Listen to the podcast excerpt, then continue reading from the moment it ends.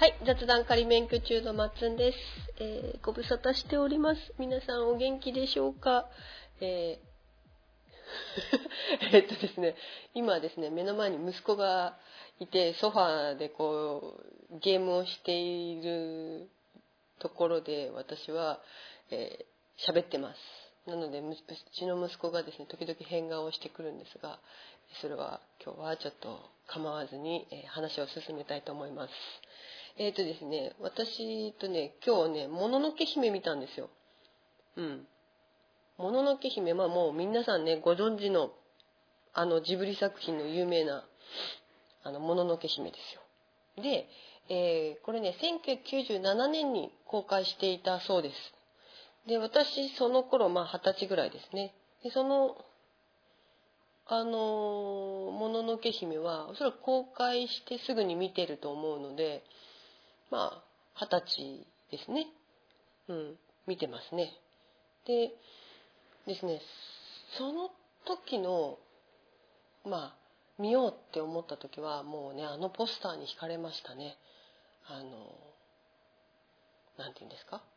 もののけ姫のあの三、三のこう強いこう、視線と、その後ろに控えているその白い狼のポスターね。で、こう、その当時の CM だったかな、えー、サンの、えーね、こう、走る姿とかね、こう、えー、狼か、白い狼に乗ってるね、姿とかね、かっこいいなーって思って、で、ね、あの、モロですか。一番大きい狼のモロの役が三輪明宏さんっていうね、声の役が三輪明宏さんって。いやもうこれ見に行かない理由がないと思って、その当時ね、ものすごくこう、えーっと、評判もね、高かったし、みんなもう結構見に行った人多いんじゃないかなと思うんですけど、えー見に行ってね、あの、見てる最中ね、ずっと、サンが主役だと思ってたんですよ。もののけ姫がね。もののけ姫が主役で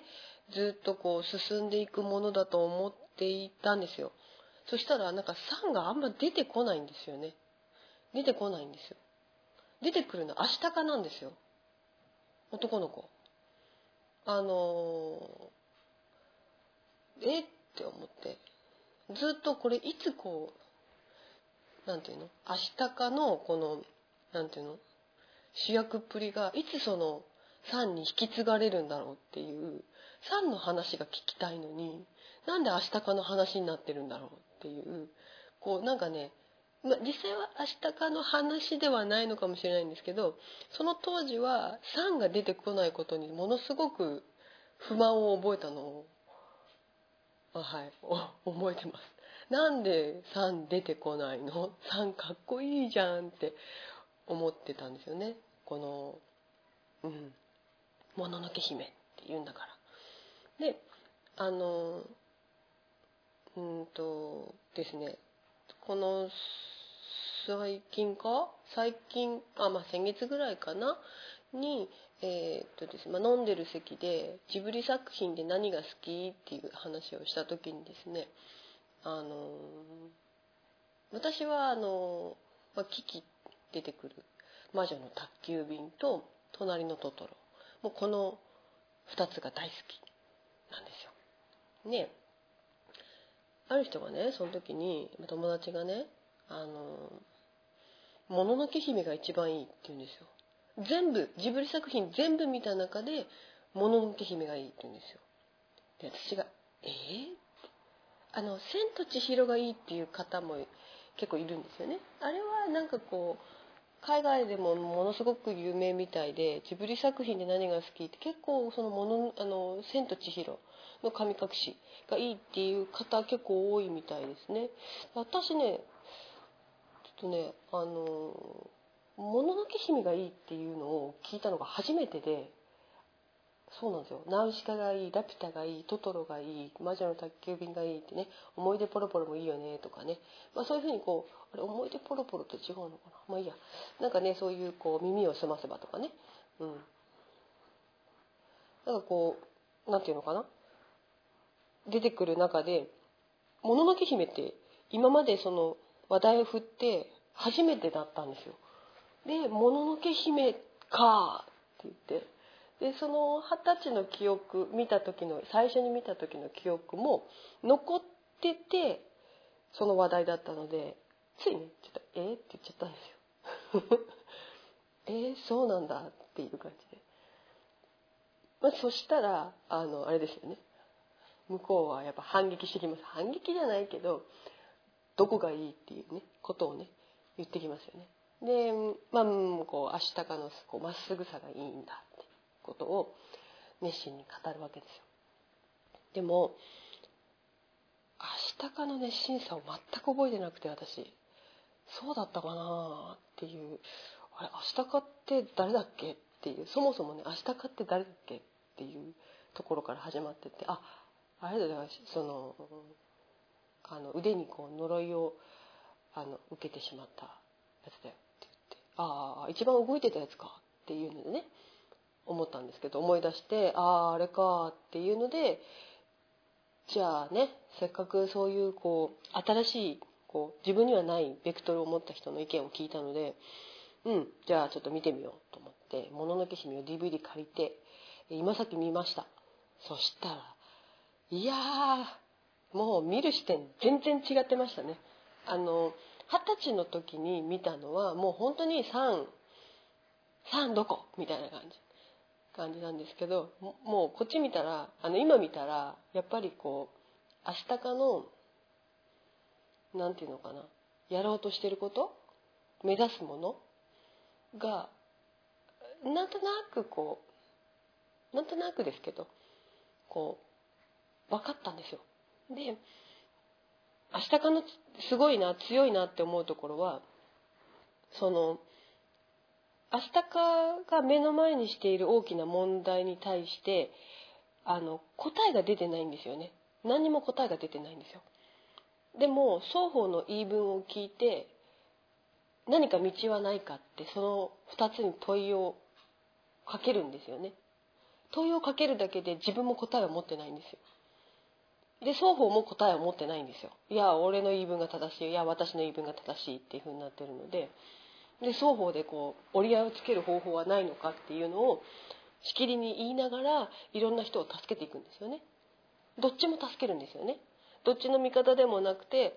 あのどっちも助けていくっていうこうそこがなんかこう強いなっていうのは思います。あのグレーの部分をがあのなんていうのかな答えを見つけられないまま動いていくってすごくこう、まあ、強さのある行動だなって思うんですよね。うん、答えが出てから動き出すっていうのはあのあるけど答えがないままそれでもその問いをたあの当事者に伝えていくっていうのも一つのやり方なんだなっていうふうに思いましたね。うん、でこれこの「もののけ姫」見てて思うのがやっぱグレーゾーンって大事だなって大人になってくるとこのグレー的な部分っていうのはものすごくこう効果を発揮してくるなって思いますね。うん。なんていうのかなこの曖昧なところというかここら辺でっていうそのこっちが正しいあっちが正しいっていう白黒つけるだけだとうんだからそうなるとやっぱりこう争いが起きちゃうんだろうなって思うんですよ。そこをグレーにしておくとこういい塩梅なところが落としどころみたいのが見つけられるのかなって思うんですよね。なのでこう明日かのやったことってどっちも何て言うのかなこっちが悪いあっちが悪いってこう断罪するっていうやり方ではないところが、うん、いいなって思ったんですよね。戦っている A と B のあのどっちに加担するのではなくてその C っていう解決策というかをえー、一緒に探していく模索していくっていう姿勢が、うん、なんか明日かの強さなのかなって思いましたね。うん、やっぱいいいい映画ですね。うん、もう20年経ってようやく分かったことですね。はい。で、まああのこれはね、あの見方人の見方でまあいろいろあると思うんですけど、あのナウシカ。ナウシカの、まあ、ちょっと男版みたいな感じは私はちょっと印象を受けたんです。全体的なストーリーの流れとね、うん、ナウシカとちょっと似てるなっていうのはあったんですよ。うん、であのナウシカとちょっと違うのはあのアシタカがまっすぐでまっすぐなのはあのナウシカもまっすぐなんですけどなんかこううんとナウシカ賢いんですよ。ものすごく賢い。でも3にはそれあ3じゃない。アシタカにはそれがなかったかなっていうのがあるんですよね。もうこうなんかこうどっちかというとこうぶつかりながら転びながら怪我しながらみたいな。でとにかくまっすぐ進んでいくっていうものすごい傷を負いながらそれでも走っていくっていうところがまあ明日かのやりたかやり方だったんだなっていうのがあのありますね。だからこうなんていうのかな。ラピュタに出てきた男の子もパズーか。パズーもあのなんていうのかな。ちょっと気持ちはあるんだけど賢くないんですよね。そう賢くない。つまずくの。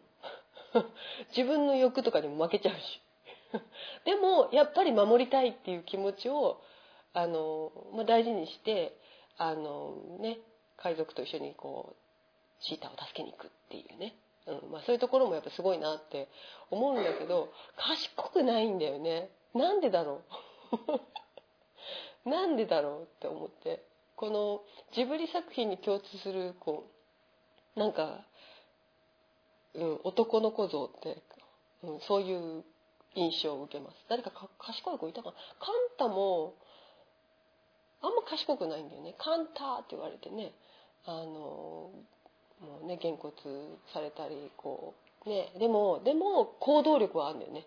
無言とかでねこう傘ガッて差して出したりねもうあの雨ざざ降ってのきあのなんだお地蔵様のところで雨宿りさせてもらってるさつきとめいちゃんのところにねこう何も言わずに傘だけグイって差し出すっていうね、まあ、行動力は、まあ、若干あるかなとは思うんですけど優しさもあるし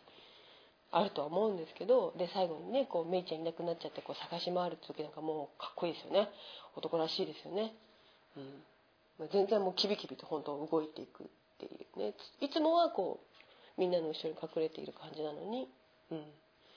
なんかねそういうこううん。もともとあるその男の子像って多分いろいろあるはずなのになんかそれを選んでるんだなっていうそういうこう感じの男の子なんだなっていう。で女の子はどっちかというと本当賢くてあの勇気があってもうみんなに優しくて。っていうもうなんだろうな。うん。もうねそういう感じなんですよね。ただねキキだけはちょっと違ったんですよね。魔女の宅急便が好きな理由はそれもあるんですけどあのものすごいこう立派な方が何かを成し遂げるストーリーっていうのもまあそれはそれで面白いんですけど何もあまりこう得意なところもないんだけどあの唯一あるのはこれですって言っててでもそれをこう何て言うのかなうまく生かしきれない部分もありつつこう成長していく。なんかそういうところがあってでできたかなって思うと、まあ、それが完全にはできてなかったりとかこう転びながらも前に進んでってうん。なんていうのかな自分の嫌なところとかも引き受けしつつ成長していくっていうあの魔女の宅急便もいいですね。あれ女の子は結構共感できるんじゃないのかなと思うんだけどね。うん。全部がこう解決したわけではないっていうこれからなんだよっていうなんかこう魔女の宅急便の終わり方も好きでしたしね。うん。まあ、もののけ姫の話に戻ると、まあ、もののけ姫の話も、まあ、そうですね、これからっていう、ここからまた、スタートなんだよっていう、うん、のがありますよね。あと最後に、そうそう、ナウシカと共通してんなってピンときた、ピンときたっていうか、あっって思ったのが、最後にナウシカって、あの、不快の森に、あの、不快の森があって、そこで一回こう、いるんですいた時あったんですよね。で、その時に、あの、不快の森で、こう、なんていうの？自分が、えいたところに、その帽子があって、その、ナウシカの帽子があって、その脇から芽が出てるんですよね。新芽が出てるところで終わるんですよ。で、あのまあ、その、もののけ姫の最後も、結局いろいろとその、もう、あの神様がやってきて、その神様がね、こう、あの森を、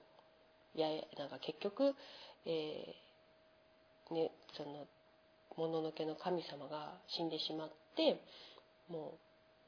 う、なんていうの？もうこのもののけの森ではなくなったって言って、で、あの緑は戻ったけどっていうところなんですよね。でも最後の最後で森の妖精がカラカラカラカラって出てくるんですよね。最後のシーンで。だから希望はあるんだよっていうこの最後。どっちもその希望はあるんだよっていう終わり方をしているところに、まあ、共通点もちょっとあるなっていうので、うん、どっちも同じような内容のことをね話してるのかなっていうので、えー、まあ